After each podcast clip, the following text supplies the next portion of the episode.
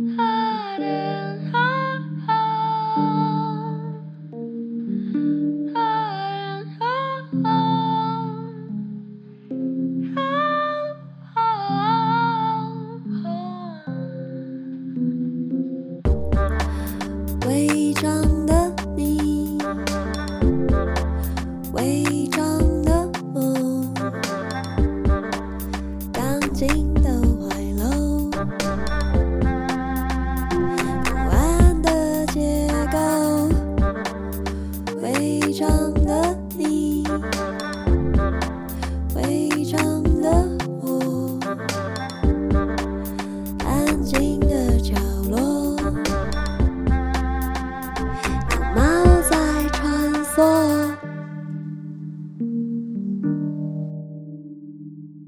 大家好，欢迎收听《违章女生 lalaLand》，我是主持人美女作家李平瑶。今天我们请到了一位我们引颈期盼已久、我们都热烈爱着的来宾，她是谁呢？我们欢迎客座主持人严娜女士来介绍。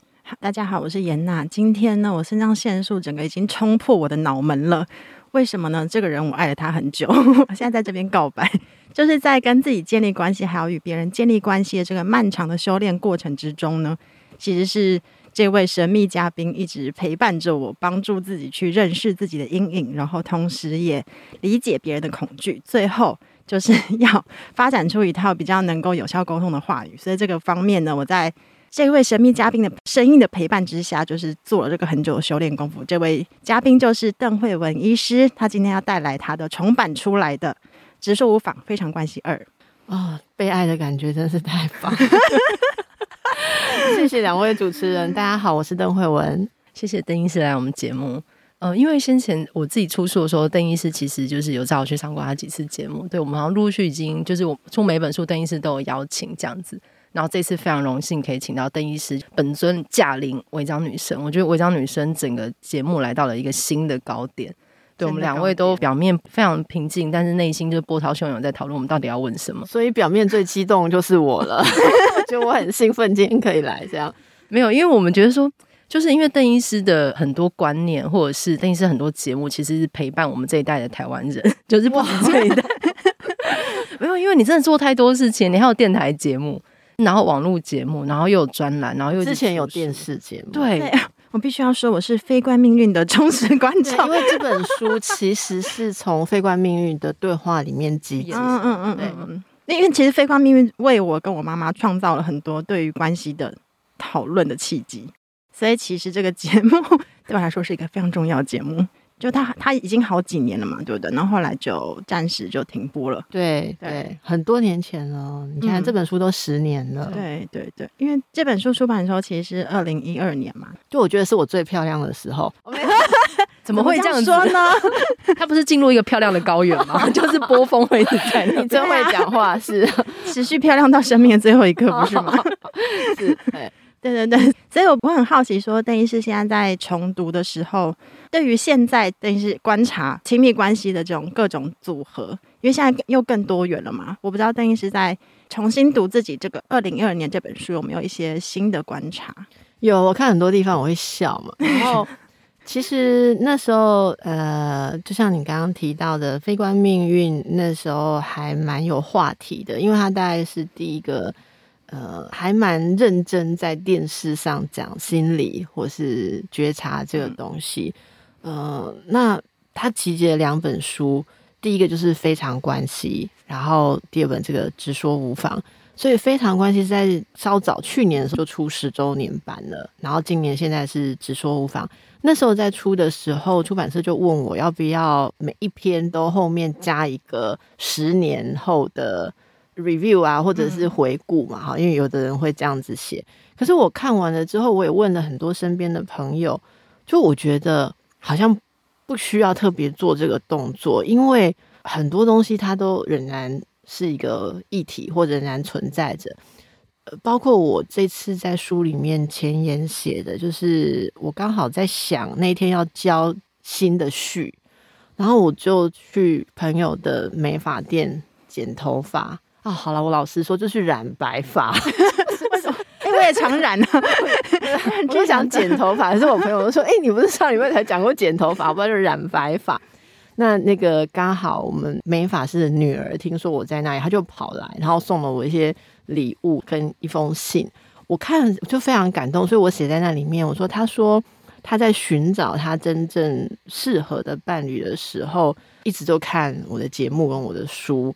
然后她刚结婚不久，半年，然后她觉得她跟她先生是多么的契合。可是她觉得，如果她自己没有经过那些自我认识，她根本不会辨识出这一个人跟她是多么的契合。因为看起来，也许年龄或者是工作的场域，不是像本来想象那么靠近。那我从他的信里面看到一些事情，我也回味起有很多的挣扎吧。就像平遥刚刚问我说，我可能做很多事，或者呃有一些输出表达，可是对我来讲都是一件事。诶，我这一件事就是我好想要好好的爱，然后希望大家都可以好好的爱。这就是诶，如果人到这个年纪，可以说我这一生想干嘛？我现在大概终于搞清楚，就是我觉得。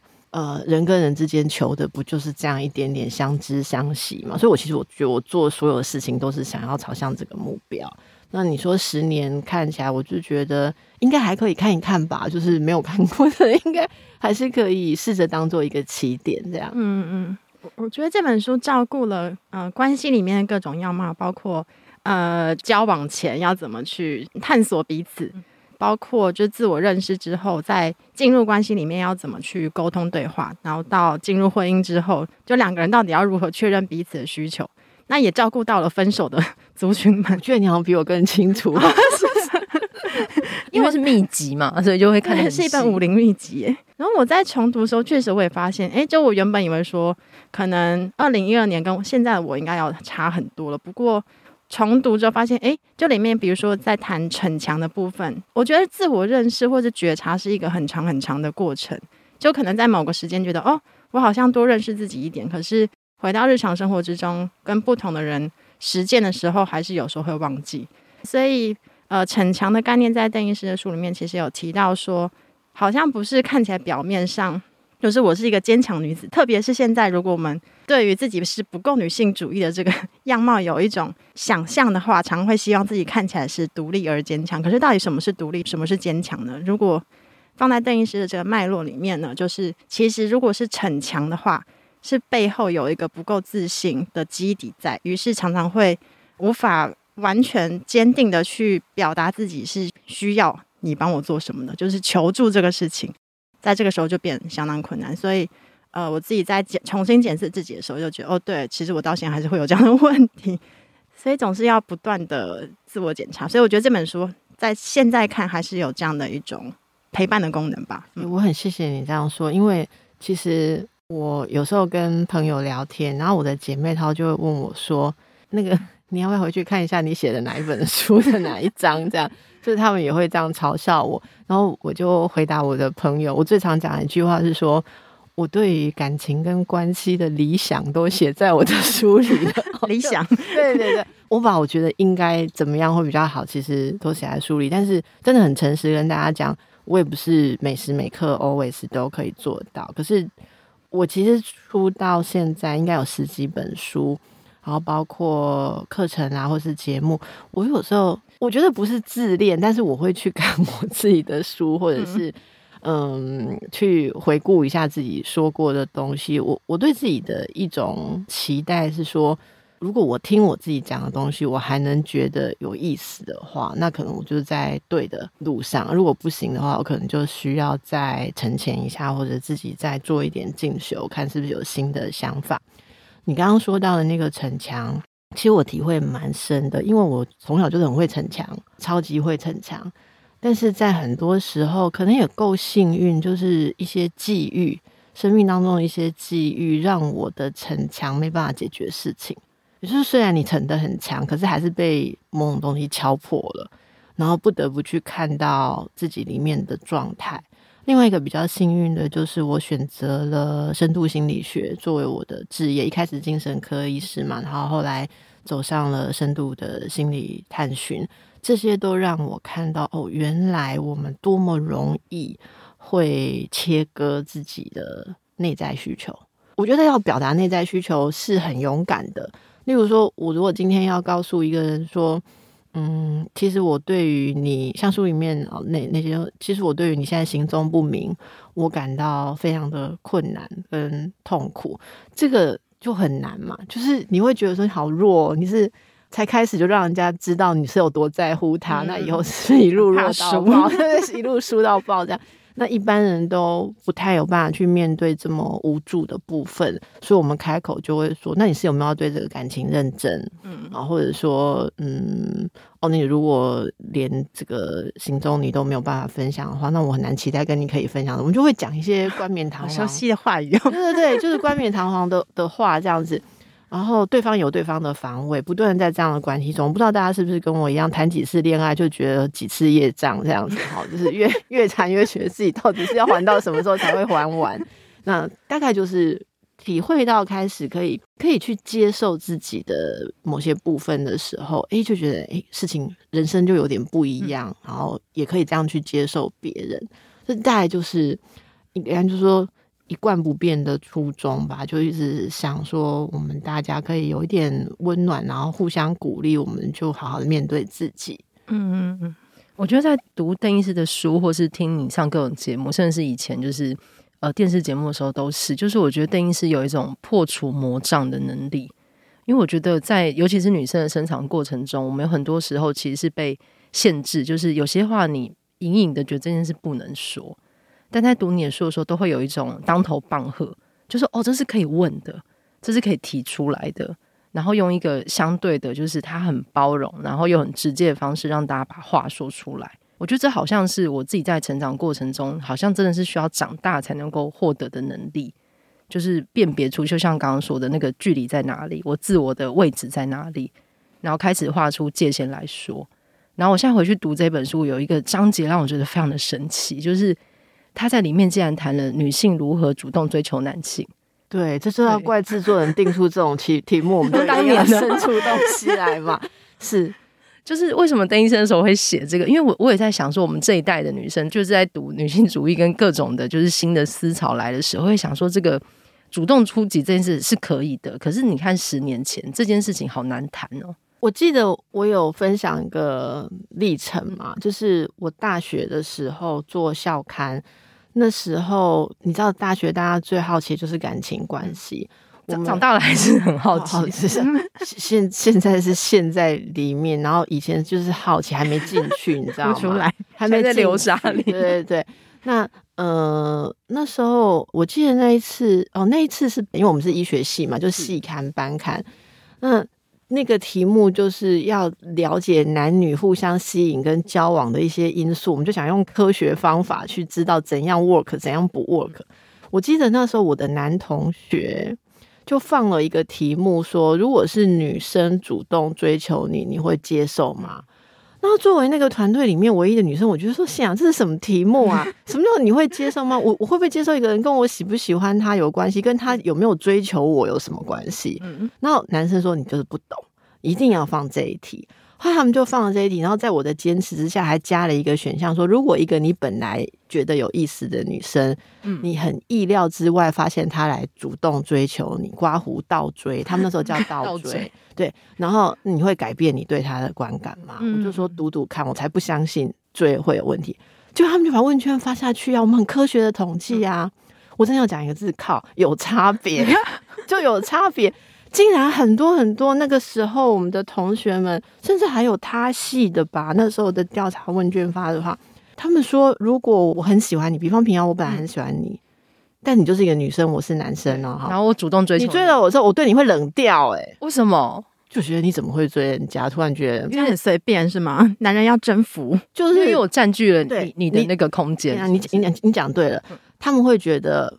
倒不是觉得说，嗯，你知道打猎打猎，如果被猎物追，那就不叫打猎，让他逃命哈。对，其实倒不只是这样，而是那时候我们其实有一些访谈，然后从男同学那边我知道说他们会有点紧张，说所谓这么样有自主性、主动性，然后说敢好像比较有负面的意义，可是就是说你那么讲敢不好听，讲勇敢就比较好嘛。好，你你很勇敢，然后你那么样子的。不不害羞的表达，对对对，不受限于传统，然后这么样子的一个奔放或直接的女生，男生会觉得说，我真的招架得住吗？我行吗？会挑战他他们的，倒不是就不喜欢你，而是会害怕说，自己有没有相对的成熟度跟担当。那他们会想象说，如果是一个比较。呃，想象中比较刻板印象的女生，那你就是去追她，给她好东西，表达你很喜欢她、疼爱她，然后她就想要依靠你。他们觉得那个时候的男生觉得这样子是一个比较可以理解的关系，因为没有太多的资讯教导他们，真的所谓举案齐眉，或者是说很公平的关系、很平等的关系是怎么样。这是我成长的年代嘛。所以那个时候，我就是喜欢我看到喜欢男生，我一定是主动出击。我怎么可以等呢？因为我又不是那种很吸引人的女生。真的吗？真的吗？对，我的成长过程就不是我。我在大学的时候还被写笑话，就是说有一个学长说：“哎、欸，你们班那个是几号？”他可能看到我，然后他就说：“你们班那个是几号？谁的学妹？”然后说：“嗯，她很有女人味。”就就被同学旁边同学听到，拿来写班刊的笑话，就是说学长要看眼科。我坏，记得那个笑话。为什么？诶，我我常常有时候聊到这件事，我很想，我我已经忘记那是哪谁的学长，因为听到这话真的是高兴到害羞到忘记注意人家是谁。可是学长，我真的很感恩你，因为你真的在我的青春的岁月里面给我增加了一剂这个自信的强心针。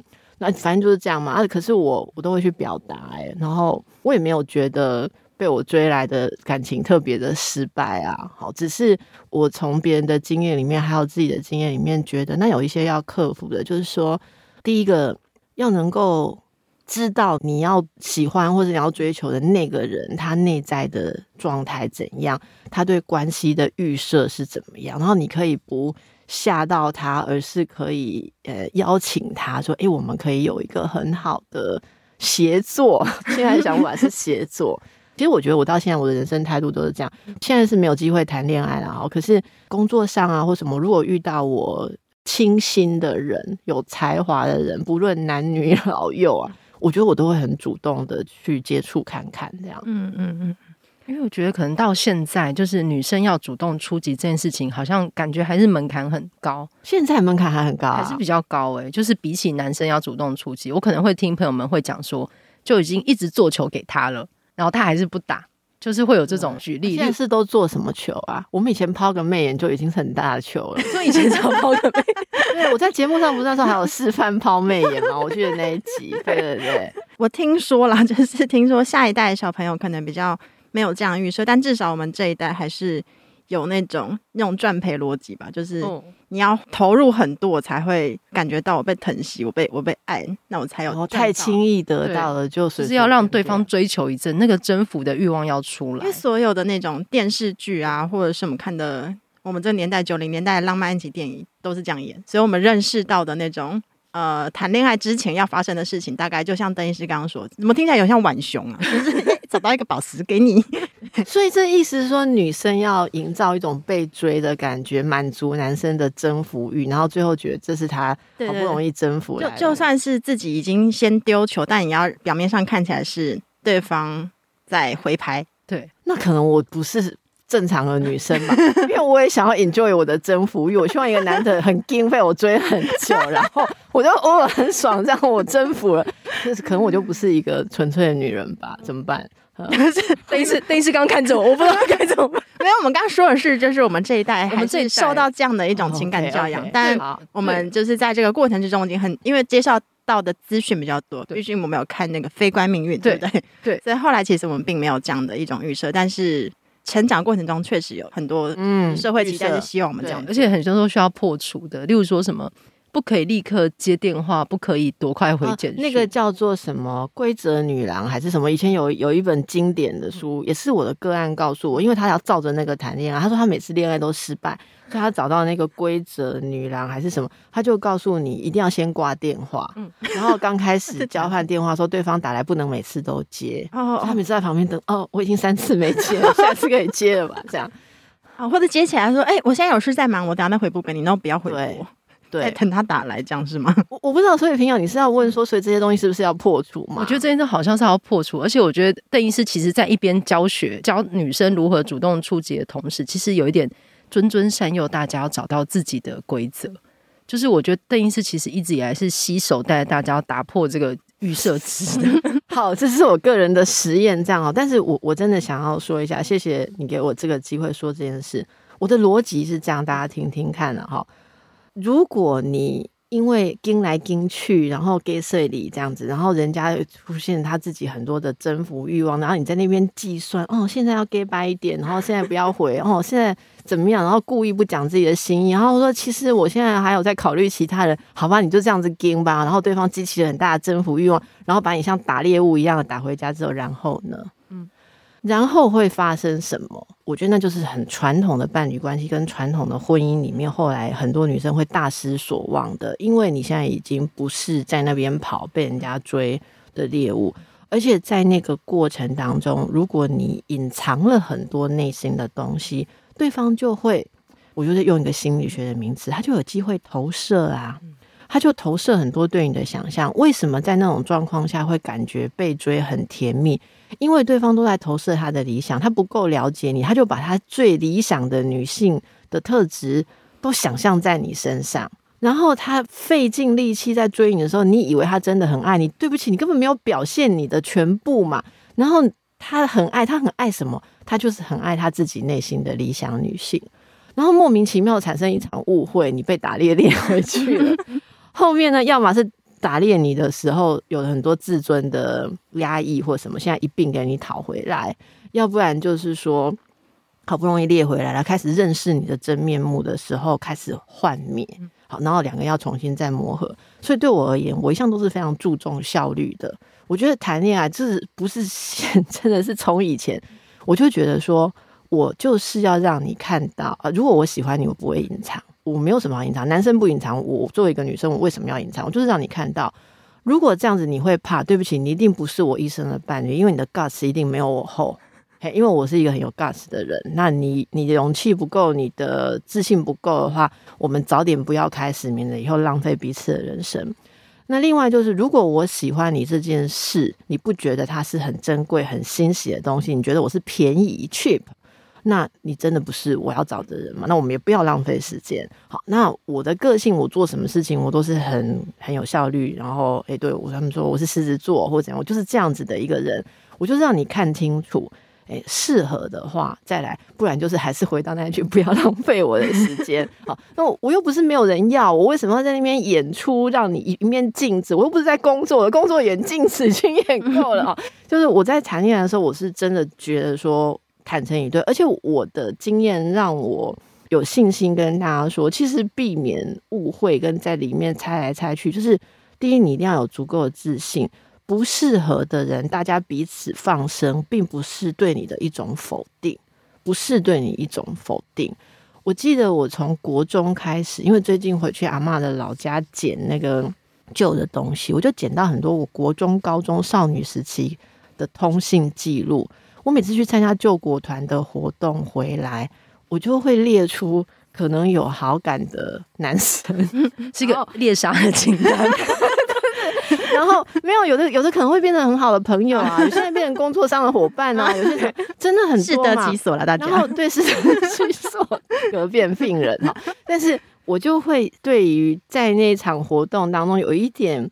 呃，灵光交汇，然后觉得有点真实缘分的，我都会好好的给人家写卡片。嗯嗯，那真的里面，我大概写了一百个，可能有没有一个后来变成接近男朋友的状态，可能都不到，就是比率非常低。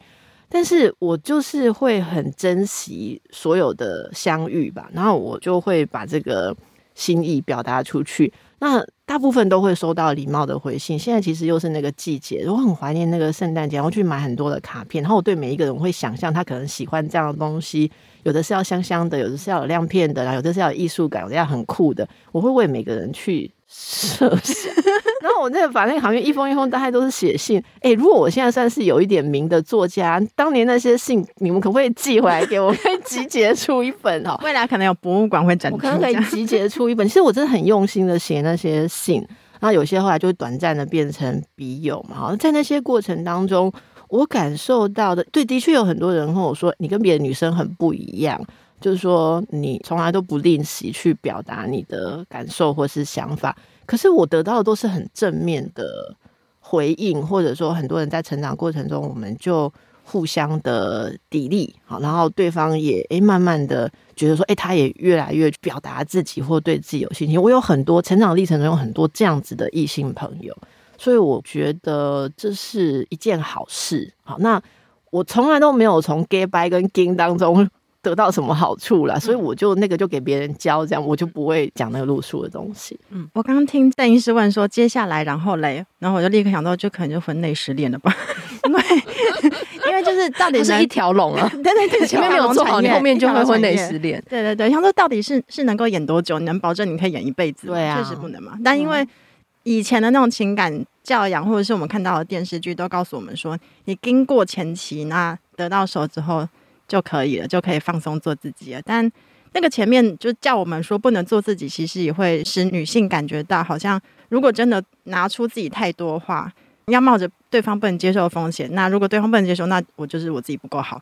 所以它也是这样的一种循环在里面。对对，然后这样其实也发现，男生在就是前期的这个按照教科书式的方式来追求，其实他们也不是真的在认认识对方。是一个什么样的人嘛？因为对方也没有给足够资讯，对，对，所以到底追到手是什么东西？啊、到底追到手什么？我就是常常在想这件事啊。像我有一个朋友吧，然后同事哈，然后她在跟男朋友交往的时候，都会去看那个 YouTube 的做菜频道，然后他可能练习十次之后做成一道菜，然后就帮那个男生男同事带便当。所以在他们结婚之前，哦、大家都认为这个男同事是娶到一个厨娘，嗯、就觉得他以后会幸福的不得了。然后结婚之后蜜月回来，男生就都跟我们一起加一订便当了。我说，那那那位女同事，她就说：“哦，我已经结婚了。”结婚之后很多事情要忙，怎么可能天天在那边练习 YouTube 做一道菜？就这样啊？那那那那你说他们就要重新再去看有没有彼此吸引的事情？万一那个男性最喜欢的是温暖的胃，嗯、那惨了嘛？那不就骗婚吗？这样其实风险更大，因为骗婚啊，已经结婚了，还要重新认识一次。哎，我觉得台上大家都有说，为什么我写书喜欢就写给女生看？其实我没有写给女生看，我拜托男生看一下。这个也适用啊，就是很，我觉得男生在追求女生的时候，盯出来的东西更多，对，真的很累，哎，有华丽的各种举措，各种对不对？对，我们女生就是妆化的好看一点啊，讲话客气一点这样子，顶多什么比较功能性的内衣啊，哈，该挤出来的挤出来，或者怎么样。可是男生盯的更多，包括说自己的。什么财力呀、啊、见解啊，什么，那这些都是造成之后婚后失望，或者在一起之后失望。所以我觉得，应该大家要认知说，我们不是要找一个完美的伴侣，而是一起成长的人吧。嗯嗯嗯，就是两个人一起走到的地方，是一个人走不到的地方。对对对对对，对，好感人哦！但是等于是等于是说，然后饮料，OK，就是再次验证我所有的理想都 写在书里。但是用肉身不断的实践，肉身不断的实践，对，一辈子不够，下辈子再来实践。我们现在不是更，其实我不知道是一种反弹还是怎么样。现在其实更多那种教你怎么约会，但是是用一种非常恐怖的方式，是教你怎么操控别人，比如说 PUA 的那种技巧班啊，很多人去报名，有很多。对，然后或者是我们之前看到那个很有名的直男行为研究社上面，嗯，有比较多。应该是一些出格的发言，嗯、对女生们都会上传一些截图，就是他们收到了一些对方过分，然后不太理解真实意思的回话。嗯嗯嗯，讲的很迂回。我有看到一些那样子的、嗯、的分享啊，哈，嗯，是。我觉得好，一方面是可能我不确定是不是我们这一代、下一代还比较好，但至少我们还是小时候会被教导说，如果你要拒绝男性的话，可能要委婉一点，不要伤到对方的自尊心，所以。就是看那个对话，如果是女生来看的话，就已经明确读到说这个是在拒绝的讯息，但对方仍旧不断的，男生好像都会觉得门踏户，对，没有直接拒绝就不是拒绝，对对对，然后导致到最后已经非常严厉的拒绝，但对方就是还是会不断说啊，你只是不知道你想要什么，如果你跟我约过一次会，你就知道了。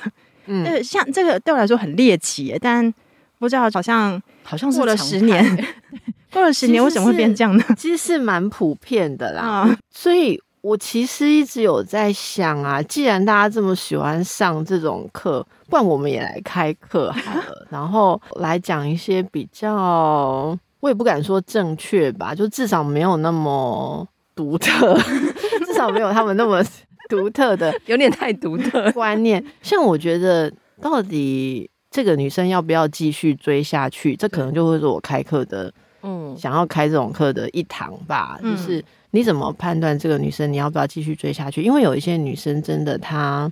基于习惯或者自信心不足，他想要在被追求的过程中得到很多的认同。好，那不过也有越来越多的男性会也是有改变啊。我觉得现在很多的年轻的男生会觉得，他们并不要担负那个勉强别人的角色，因为你一旦担下去，以后一路你都要好像要做这个很有力的 powerful 的角色。他觉得这不是他期待的亲密关系。我知道我，我像我有些学生，男性的。年轻的男性他会很摆明的跟女生说，那那时候就会有一种很好的范例写法，就是说，嗯，可爱的瑶，好，那昨天你告诉我说，大概是跟我不可能进一步当朋友，那呃，因为你我非常欣赏你，所以你说的每句话，every word matters to me，对不对？所以我会把每一个每个字都当做非常重要，而且非常尊重。那就请容许我很愚昧天真的把那就当成是你对我的拒绝，而我也不敢僭越。但希望你能够知道，我真的有任何的机会的话，我都愿意呃试试看，我们我是不是能够跟你一起在人生上面有更多的交汇。就是你会把话讲得很诚意、很清楚，但是你也告诉对方说，你是因为基于对对方的尊重，所以你不会再穷追不舍。那这样的东西，如果对方是一个。有自我价值感的女性，她收到这样的信仍然是拒绝，应该就是真的拒绝嘛？那如果只是想 test 一下你有没有心的话，其实他可能就会知道说，不是以前有一部电影说，每天去他的窗外，然后。连续去九十九天，然后女孩在 第一百天，她就会心中有一百天，她就会她就会接受了。可是那个男孩到九十九天就没有去了，这是鬼片吗？怎么 窗外有九十九天老电影？个老电影，人老了，老电影名字也想不起来，但是 真的是有这个很经典的情节。所以我觉得一个有自觉的女生，有时候要知道说，其实很多未来会成为你真正相知相惜伴侣的男性啊，他不会在那边穷追。宏达，因为他可能也有自尊心，他他真正会尊重别人。我看过很多伴侣之商嘛，嗯、呃，其实能够好好的一起思考、一起成长的伴侣，很少是当年男生猛烈追求女生，他们大部分是都同一个平等的关系发展上来的比较多。嗯，我觉得现代还有一个状况就是。呃，当女生一直不断在自我觉察、认同，然后知道自己要什么，知道自己可以怎么说话，可以怎么成长之后，会有个问题，就是这几年大家很喜欢讲爱自己跟做自己，可是好像光是我们自己有时候节目聊的这个，都会有人说，那自己到底在哪里？这个我刚好想到昨天跟伙伴的一段对话哦，就是爱自己这件事情是非常重要，但是前提是你要对自己。是什么？嗯，有掌握，不然你爱的可能是一个假的自己。嗯，那最后你那个自己还是没有被爱到。我如果就在这个脉络里面讲，我我我想举个例子来说明这件事。嗯，现在很多人的做自己，就是我做我本来现有的样子。嗯，我不再修正，我不再更改，我也不再发展。但是这个很可怕的是。我们每个人内在都有很多的潜力，这个潜力有的没有发挥，是因为成长过程社会上没有给我们机会去发挥。好，我如果讲用一个例子说，我以前不敢对大家讲话，你们相信吗？嗯，有点难想。我所有的小学老师都知道，邓慧文是没有办法不生病上台的。就是我不管被点到抽到，只要是要演讲比赛的前一天晚上，我一定发烧拉肚子。我的小学老师同学都知道这件事了，是吗？就紧张，就紧张。然后可能老师会点我，是因为可能作文写不错吧，或者是好像思考有一点比较早熟，所以老师就很喜欢点我们去演讲比赛。可是我一定都是生病，然后就是失常或什么，所以我最好的名次在演讲比赛就是第六名，或是入围，或者是入选这样子。那我记得以前老师就跟我说，没关系，邓慧文，人生有很多路，你只要不要对大家讲话就没事。可是你们知道，我现在一一个礼拜要讲几小时的话，我带状节目、podcast、课程，然后所有演讲，然后我跟个案做事，我也是靠讲话。那我觉得那老师一定会觉得很有趣，哈。好，那如果我今天就是邓慧文，那时候就读了做自己的书，假设是读了这种很粗浅的做自己的概念，就是说你就是不适合上台讲话，上台讲话你就很痛苦，所以你就爱自己，爱自己，你就是不要讲话，也不要学讲话。然后呢，我的意思说，如果这个例子大家一定都可以 follow 我的想法，就是说，所谓爱自己是什么？是你去爱你想象的美好吧。想象说，哎，有一天如果怎么样，我会觉得很满足、很高兴。可是我现在还达不到，所以爱自己的方式有一种是爱我的理想。因此，我可能会鞭策自己，现在承受某些痛苦。我为了达到，我就是。不许我自己有办法去接近我想接近的地方，这是一种很深的爱自己。就像也许父母爱子女，会希望说你未来能够走上好的路，而不是说爱子女就是说你今天不会吃饭，我就永远就是喂你吃饭嘛，那不叫爱自己。可是我们为什么都知道父母不能这样对小孩，要让小孩发展？可是我们一旦做了自己的父母，在爱自己的时候，就叫自己不要再发展。其实这是一种防卫。防卫是爱自己最大的敌人，因为在我们开始想要爱自己的时候，所有的防卫都会假借你想要爱自己的冲动，然后把你封闭起来、关闭起来，叫你不要再做任何的尝试。我觉得这是最可怕。只要能突破这件事，爱自己就绝对是对的。好，那如果说我今天爱自己，是因为我经过很多的觉察，我知道。我根本没有在发展自己，我是在勉强自己配合别人，所以我不要再配合你，再牺牲我自己，我要爱回自己。那如果这样子，那我不想再做事情，不想再为别人做，那是对的。可是爱自己永远都不应该抹杀掉把自己变好的可能。我之前听过一个例子，是有人在节目上被访谈的时候跟我说，他很内向，他都没有朋友，然后他以前为了要交朋友就。会很痛苦，所以他现在决定开始爱自己，就是他都都不要交朋友，对，都独居，然后都没有朋友。嗯、我只问他一件事，说：“那你这样有快乐吗？”他说：“没有办法，但是我不想再辛苦。”你看他的回答，他就不是一个真的喜欢一个人的。嗯、可是有人喜欢一个人呐、啊，如果有人喜欢一个人，他爱自己的方式，他不要勉强自己去应酬。我完全赞成。我有个好朋友，前天中午跟我吃饭，然后跟我抱怨说，他晚上有一个应酬。我说：“那你你一定要去吗？”他说：“这个不去会得罪死人。”结果他就去应酬回来，他眼睛都肿起来了，还问我要点什么眼药水。他就是这样的人，他勉强自己去应酬，他的眼睛都会肿起来，他的免疫会起反应的。所以我觉得这个爱自己是对的，但是不要进入防卫性的不改变。嗯，好。那另外有个问题是，就是我在聊这个时候，那天那个伙伴问我说：“我是我。”那如果我每天都更换一点点我的一小部分，所谓的有点成长，会有点调整，一点一点的更改，更改一千天、一千片之后，整个都换血换掉之后，我还是我吗？这不是特修斯之船吗？对对对对对，你讲的没错。好，他讲的就是特修斯之船。那那我还是我自己吗？哎、欸，很多人就会执着这件事情啊。那哎、欸，拜托，你现在跟你五岁的时候有一样吗？一样会很可怕。对啊，所以我就说。如果是有一种延续，对，然后你在自己的基础上去调整，你怎么不说？像我们荣格心理师会说。嗯你把内在的蓝图活出来，所以好像一层一层的把外壳震掉，然后呃，里面出现凤凰，里面这一尊浮现，对，怎么不去这样？你宝像有人还知道 不，不这样想哈？啊，或者大家也可以想说，拜托这一尊，如果现在人平均年龄要用七八十年，因为也很累嘛，对不对？大家我会换个发型，换个什么？你你调整一下自己面对事物的方式，有时候很有趣啊，不喜欢再调回来就好啦。嗯，哎、欸，所以知道自己想要什么，跟认识自己恐惧什么，这好像很重要，哎，是吗？我觉得蛮重要。嗯，因因为如果没办法认识自己那个阴影面，有时候进入关系里面的时候，就这本书也有处理到是，是就对方显现出某一些部分，让自己觉得呃讨厌不喜欢，那个其实是自己的阴影面的。某一种心跑出来，其其实我我是很相信，其实越看越多越相信，如果你的伴侣身上有你很厌恶的地方，而你仍然继续跟他在一起的话，嗯嗯。嗯，你要想一想，那个阴影一定对你有意义，嗯嗯嗯，一定是跟你自己呼应的某个部分。我们讲这个时候，我最常想到的例子就是说，嗯，不是有很多男女在交往的时候会变成是女生总觉得自己一直在等着男生，然后男生好像很忙啊，或者说不见得周末有空，也不见得要来约会啊，就是哦好累，想休息。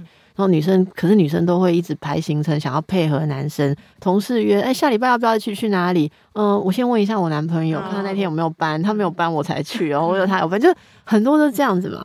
可是，在这个过程当中，我们就会想说，好，你为什么会这么样的嗯困惑？哈，就是有时候觉得男生不太在意你，但是你又觉得这会不会是我多心？其实他。既然这样继续一直跟我在一起，也没有搞出什么奇怪的 呃呃外面的事情，应该这样就是正常吧？可是为什么一直觉得不足？然后你就看他越来越讨厌，有时候会发一点小脾气哈，或闷气。其实对方无形中都觉得他是在容忍你。到后来要回归的一个问题是，你自己对于控制的需求有多大？这个才不是因为对方引起的，一定是我们本身那个控制需求。我其实也可以邀请大家感受一下，我知道我的控制需求是很强的，因为我的成长经验使然。那我我说我很小就在单亲家庭里面，然后妈妈非常的焦虑，好，那她有很多事情要应付，所以我必须把所有事情控制好，而且不只是我的事情，还包括妈妈的情绪、阿嬷的喜好、我妹妹的无知，我全部都要管，所以我的控制需求是被设定成很高的。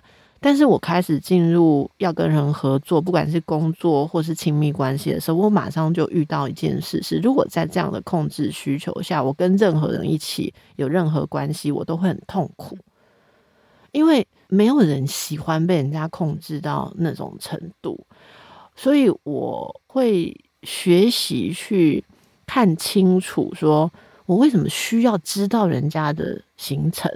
我为什么需要逼问人家对这件事情的想法？如果人家不是欢喜要分享的时候，为什么要去逼问呢？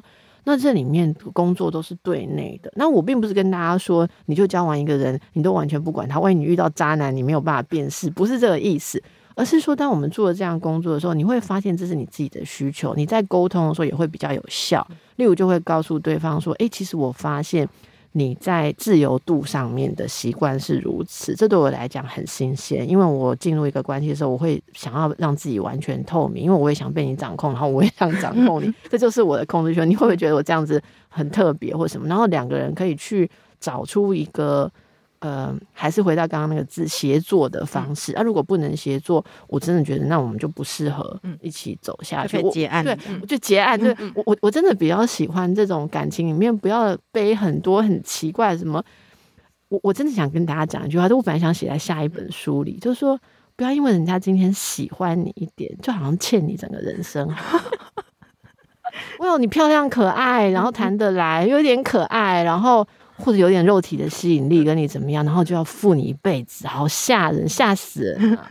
我不知道这样是算你刚刚讲的有女性主义还是女性主义？可是我真的觉得，尤其特别是女生，就觉得说哦，你今天喜欢我，你明天不喜欢，你就是背叛，你就是怎样，这是其实蛮可怕的。嗯，这样书名要叫什么？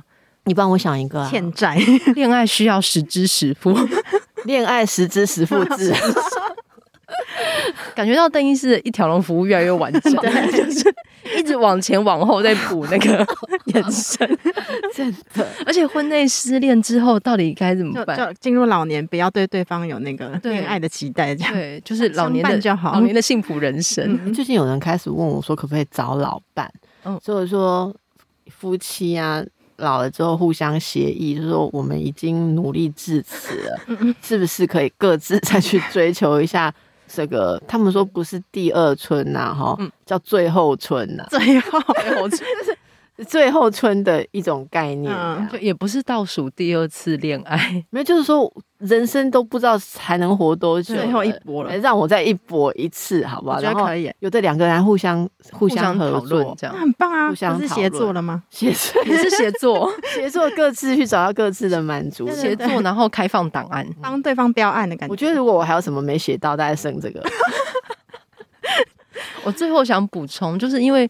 像邓医师有这么多产出，然后其实每天每周的谈话量非常大。可是邓医师就是说我话多，没有没有，我每次看到你没有话多是一种感觉。可是如果这个人讲的话有道理，你不会觉得他话多。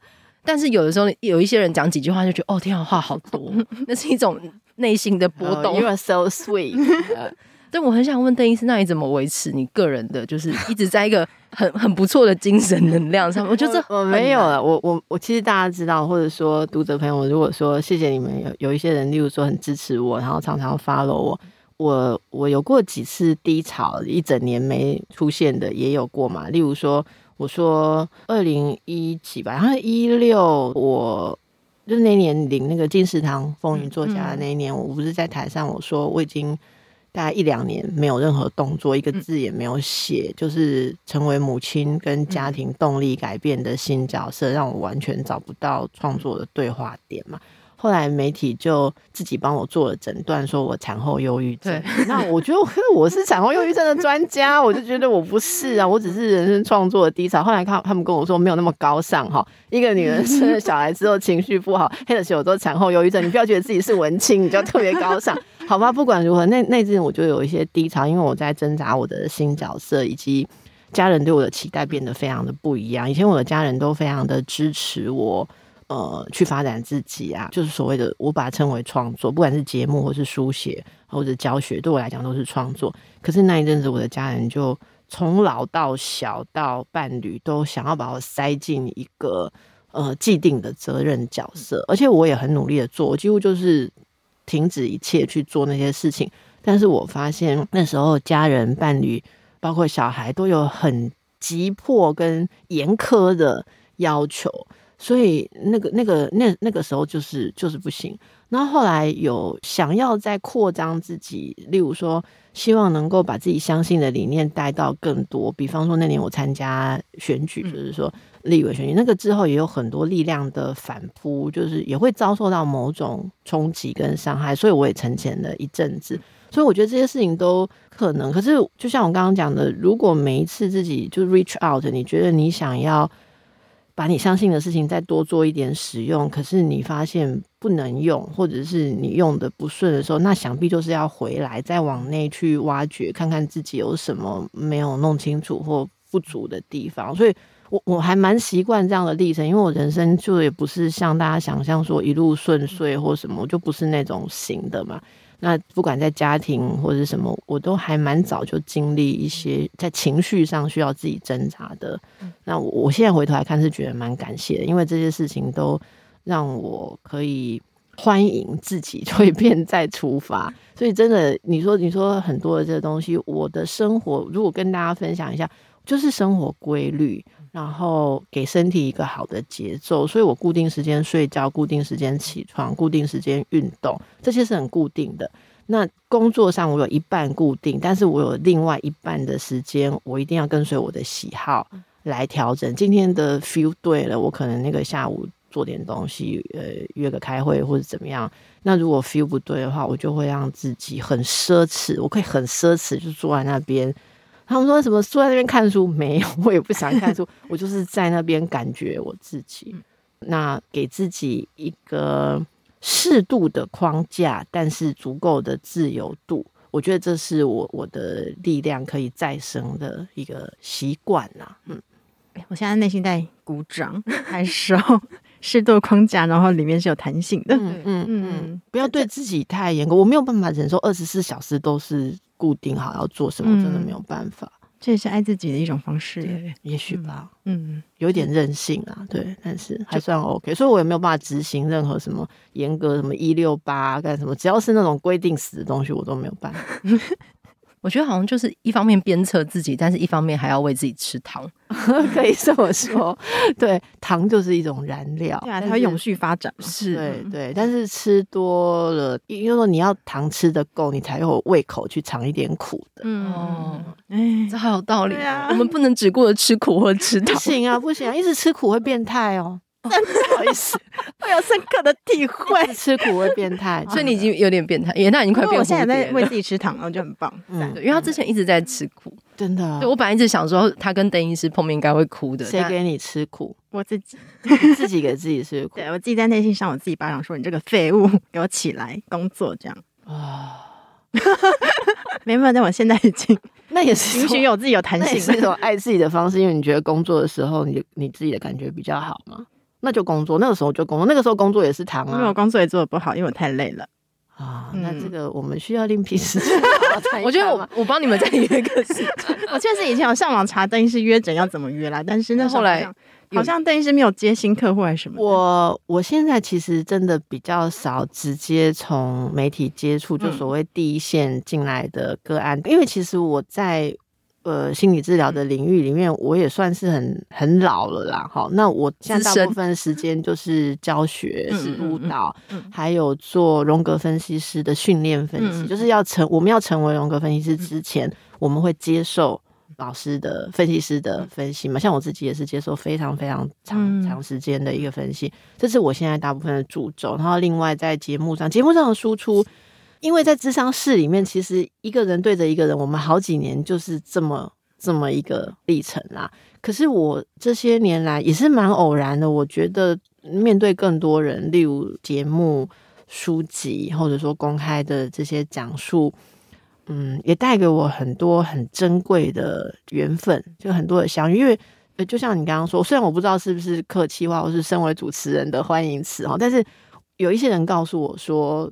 接触到这些东西，触发了他们自我的探索。啊，没有，是真诚的。谢谢。我这样问，你去问我妈。我我这样我这样强逼你也只能回答，就像强逼人家。Everybody 都知道我爱你。公开的问说，你刚刚讲爱我是不是真的？各位，我现在已经示范一种强逼的方式。要看我的搜寻记录嘛？里面那个就是 对对对，人家更关键。谢谢谢谢谢谢。然后我我的意思就是说，所以我我喜欢这一个角色，我喜欢这一个工作带来。因为我喜欢人嘛，喜欢这种不是说坐下来跟你手牵手，然后面对面，可是我们有一种空中的或者什么样的缘分，互相触发一些事情。我我喜欢人的人际间的这一些缘分，所以我还是会有一些时间继续做这一些呃比较是 public，就是公众的输出的部分。然后另外呃的部分，我也需要留一点时间让自己思考、阅读跟创作。所以，我真的现在就是比较少直接接个案，但是如果大家询问我，我还是会介绍，例如说我的学生啊，或什么。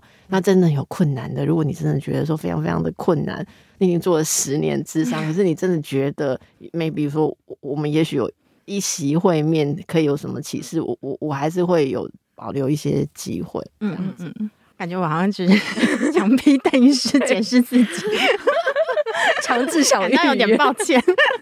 难道是我爱太热烈了吗？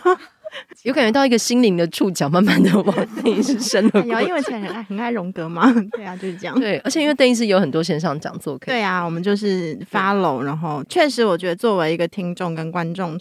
嗯，其实这样空中相会，常常会就电光火石之间，让我帮助我觉察自己。然后剩下的路就是我用各种方式自就是自己练习自己走，其实也是蛮不错的方式。谢谢。哎，可以稍微跟大家也趁机推上一下。其实我现在很投入的是我的那个 podcast 里面的神话人生，嗯，就是大家可以搜寻 podcast 邓慧文不想说，然后里面有一个神话人生的系列，嗯。我我们就讲神话，但是会从神话里面的寓意啊，或衍生，嗯、呃，就谈到一些人性的东西。很多的听众朋友的回应是说，像最近有个听众朋友，他给我们回应是，这个谈法不是直接谈呃现实生活中的例子，我们不是谈哦这个婆媳问题啊，男友劈腿啊，我们不是从这里切入，我们就是讲一个神话。所以他说听起来会觉得有一点点。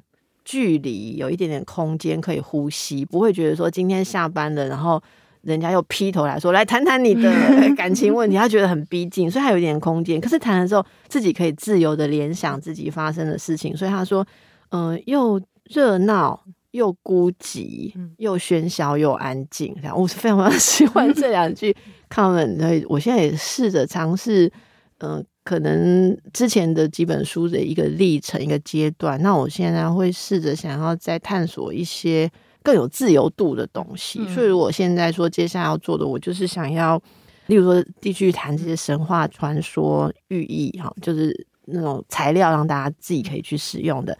然后，我其实是有在筹划，希望接下来我会邀集一些在这段时间当中认识的非常有思考、有才华的各种作者啊、讲者。我我希望能够 organize 一个，也许是一个节目或者是一个平台，那大家在里面可以接触到各种有广阔、自由度的思维，而这些思维，当我们的思维越广阔的时候，你的人生所有的关系，其实都会进入不一样的哲学高度。嗯、这是我我我现阶段在努力做的事情。嗯，所以就是邀请全民一起 level up，对，一起把自我觉察。哎，我不知道是 level up 还是 level down 啊，因为以荣格来讲，我们是应该要往内心去，内心下面去。我们应该要走进地下室。对我们来讲，你如果说我很低下，我是觉得你在赞美我。进入荣格圈久了，那个高下方向会转一下，所以不论往上往下，都是要往深度的地方去。嗯嗯嗯，对，往自己的深度去吧。就我觉得这就是喜欢自己啊。嗯嗯，喜欢自己。我觉得今天这一集太太赚了，很补。对，而且邓医师，我们对你爱就是这个消息传家问说要不要访，我们两个就是秒答要，就真的很大想什么就是要。我真的觉得我今天来接受很丰沛的这个爱的治疗。我们也是很难得有机会表，我我们才是在在受到爱的自然，赚赚到了，赚到了，对对对，预约到了一时。我希望听众朋友可以，我希望大家都能够相信你自己，就是你一定还有更多更棒的东西。嗯嗯嗯，好，你是有潜力的，对，你是值得被爱的，然后爱自己。你们都学过催眠哦？我做过后现代治疗那个催眠啊，因为你刚刚那个语气，二一放一些阿法波这样，还有敲铜，一个很深的隧道。是相当的不错，你要听这个节目，你要订阅，你每天都要听，你的人生就会不断的下沉。为什么变成美丽新世界？你是个阿法，你是完美的。好，我们今天非常谢谢隧道尽头在最深处的邓医师，看到了。光了吗？对，邓医师在一起，你看见了吗？好，是的，谢谢收听《微笑女神塔拉蕾》，我们再次谢谢邓医师，下次见，拜拜，拜